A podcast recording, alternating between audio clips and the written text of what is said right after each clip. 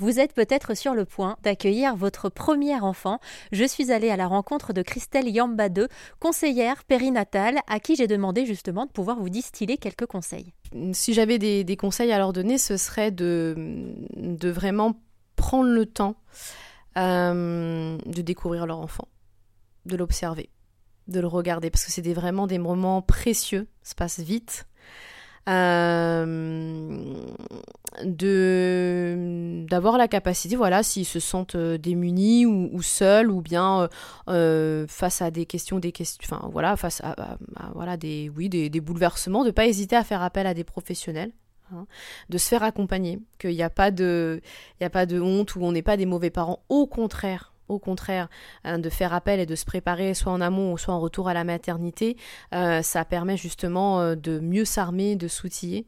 Et euh, ouais, et c'est vraiment un conseil, c'est vraiment de profiter de ces moments-là de, de, de, pouvoir câliner leur enfant, de le prendre dans les bras. Moi, j'ai beaucoup de mamans qui me disent oh, Mais ça passe tellement vite. Et je me rappelle quand je l'avais dans les bras, sentir sa petite odeur, sa petite peau, et il se lovait. Et, euh, c'est des mamans voilà, qui, qui, qui, qui, euh, qui pensent à, ça. Et, c'est vrai que souvent, elles me disent Moi, si j'avais quelque chose à dire, c'est de profiter ces moments-là. Donc, si moi, j'avais quelque chose à dire aux parents, c'est de hum, pas culpabiliser si le ménage il est pas fait quand on rentre à la maison, si euh, les mamans sont ou les papas n'ont pas pris leur douche ou si euh, la cuisine elle est pas faite, tout ça c'est c'est pas grave.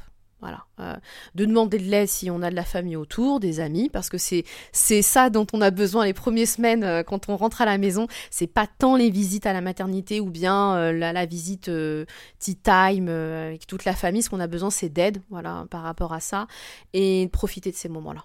Mais vous parlez d'aide et c'est vrai que ça c'est précieux. Hein. On a tendance euh, par tradition à offrir des cadeaux au bébé qui lui a bien d'autres choses à faire que d'être content. Alors que les vrais cadeaux quand on est jeune parent, c'est des gens qui vont arriver avec un plat tout cuisiné pour qu'on ait rien à faire. Exactement, je suis bien d'accord avec vous. Un plat cuisiné, une heure de repassage, une heure de ménage et vous savez pas combien de...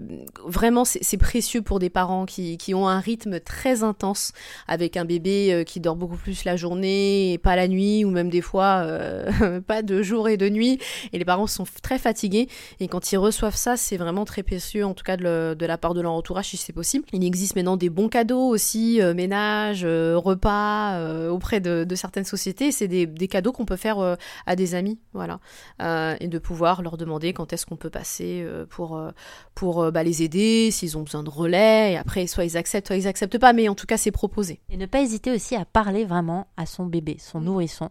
moi j'avais vécu un truc enfin tout bête à l'époque, mais qui nous a changé la vie. En fait, ma fille, euh, vraiment toute petite, elle avait peut-être une semaine, elle n'aimait pas du tout quand on lui mettait le body, euh, le moment de passage par la tête, c'était très désagréable.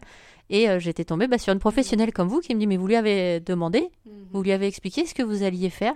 Et donc après, à haute voix, à chaque fois, on lui dit Est-ce que tu es d'accord pour que je mette ton body? Et alors, je ne sais pas si c'était un coup de bol mhm. ou si elle était déjà très intelligente, mais du coup, il n'y avait plus jamais eu de problème. C'est vraiment verbalisé euh, à haute voix, même, je dirais. Oui, oui, tout à fait.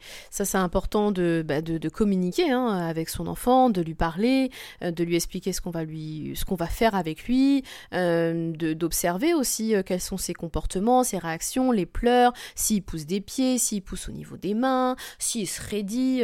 ils ont leur manière euh, verbale et non verbale hein, de, communiquer avec nous. Euh, et le bébé est une personne. Donc euh, ils comprennent tout ce qui se passe autour d'eux.